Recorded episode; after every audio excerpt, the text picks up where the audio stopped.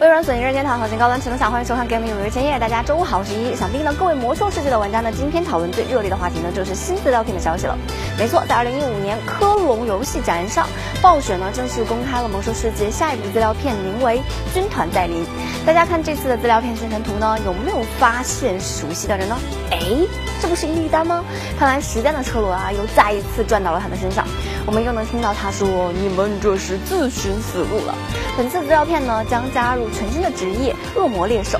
这下呢，终于可以和沙子伊利丹成为同一个职业了。不过，官方呢也表示，大家呢不用担心选择恶魔猎手这个职业之后，屏幕呢会变黑或者角色失去双眼，那些呢都是大家脑补的。玩家等级上限呢也将提升到一百一十级，看来大家又要忙着升级了。当然，今天最火的话题呢，还要数是宁泽涛。他在昨天晚上游泳世锦赛男子一百米自由泳决赛当中呢，是夺得了冠军。他也是创造了亚洲游泳的新纪录，并且我觉得他最帅的时候呢，就是他站到领奖台上的那个军礼，哇，真的是帅的我一脸血，有没有？好了，那个一脸血的事情先放一边哈，我们还是来看一看今天的游戏资讯吧。歴代のガンダム作品から様々なモビルスーツが参戦する新たなバトルオペレーションガンダムバトルオペレーションネクスト BNEI 为了给 PS4 平台第一个高达题材的游戏造势，曾经神神秘秘的放出过两个概念影像。可是呢，憋了半天，竟然是 PS 上那个被玩家们无视的高达战斗行动所谓的进化版《机动战士高达战斗行动 Next》。 其实单就游戏本身的类型而言，和高达倒是挺合适的。杰恩对联邦五对五 MS 小对战，据点占据，母舰直击，飞行器搭乘，机体改装进化，驾驶员升级，这所有的设定呢，听起来都是很带感。但是作为 PS4 的第一炮呢，就太勉强了。我们不要移植，我们要专为 PS4 打造的高达游戏，年内运行，日本、亚洲共用一个服务器，还有繁体中文版同步发售。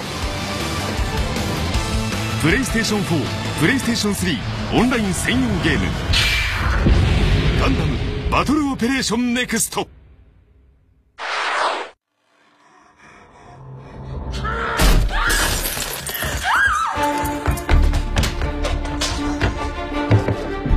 每个人在小的时候呢，或许都做过这样的噩梦，就是在一个相对封闭的环境内，被某个人或者生物不停的追赶， 无处藏身。游戏业界呢，也曾经有一些作品呢，带给玩家们类似的体验，但基本都融合在了游戏的整体之中。而《近代黎明》则是一款让你彻头彻尾体验被杀人狂魔追逐的游戏，而且呢，代入感极强。不管你是反抗、是隐藏，还是拼命的奔跑，你似乎都难逃魔掌。游戏同步推出中文版，八月二十五号就要发售了。我为什么莫名其妙的有些激动呢？哎，其实不是我啊，是最口袋。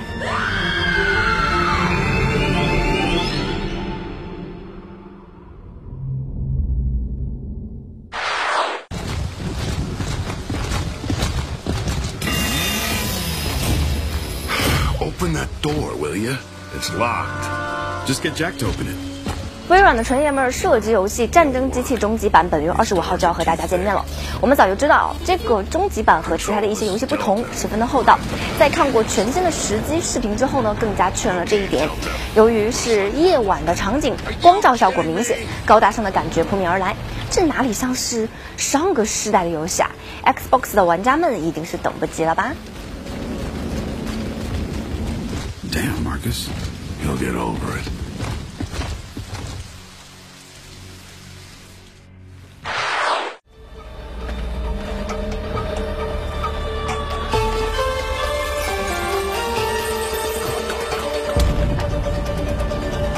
蜘蛛工作室是一家擅长开发另类 RPG 的开发商。去年呢，他们就曾给 PS4、Xbox 360平台开发了一款名为《火焰献界》的游戏。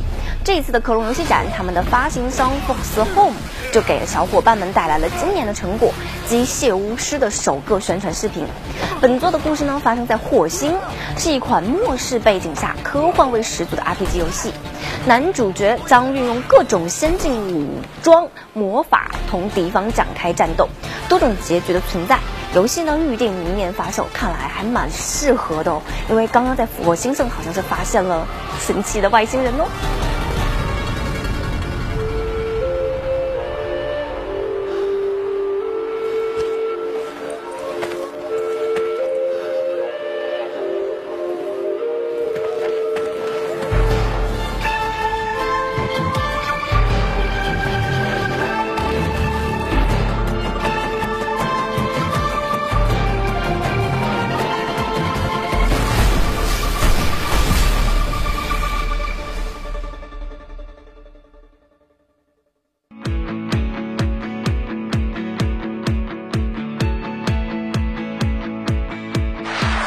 完了游戏资讯，让我们进入到今天的互动环节，用各位小伙伴们欢乐的留言来迎接这个周末的到来吧。昨天呢，我们和大家讨论的话题是游戏中哪些脸给你留下了深刻的印象。昨天呢，好多小伙伴们呢都是发表了观点，所以今天呢，我们就要多回复几位同学的留言了。首先是圣斗士星矢同学，他说印象最深的脸当然是麋鹿啦，一直是最喜欢的游戏角色。还有一个，还有一个，最近国产游戏那个代号十二的女主角，国产游戏里第一次见到这么经典、这么潮的女主，哎，你还别说，这位女主还真是突破以往，再创新高啊！我们的小哥哥老师呢还说，有没有觉得很像依依呀？有吗？很像吗？没有啊？你们觉得嘞？小游泳同学呢昨天还说，下次让依依 cos 一下，节目组给我花钱买服装，我就争取一下。不过你们也别抱太大希望。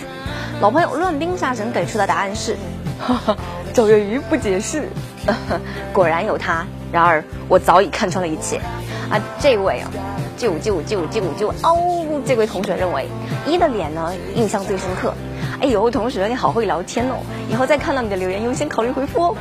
子龙酱同学昨天参与讨论说，目前呢还在血缘诅咒中死去回来的我，印象最深的莫过于禁忌森林中那个蛇男的脸了，太重口了。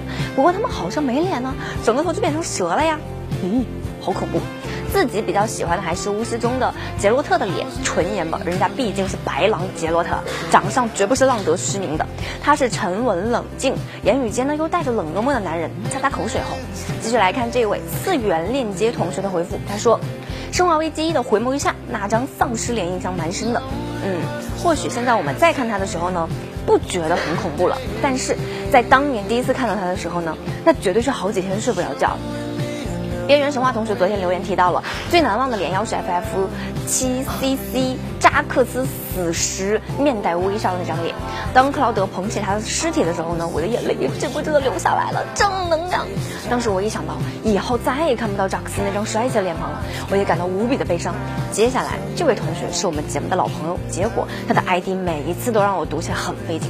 于是呢，昨天他就说了，还是叫我版本吧，干脆我叫你真灵好，好来。好，记住了，以后呢就这么叫你。印象深刻的脸嘛，他写到了《如龙》里的童声一马和真刀五郎，《传奇》里的奎爷，当年看到之后呢就觉得超哭了，现在觉得非常霸气。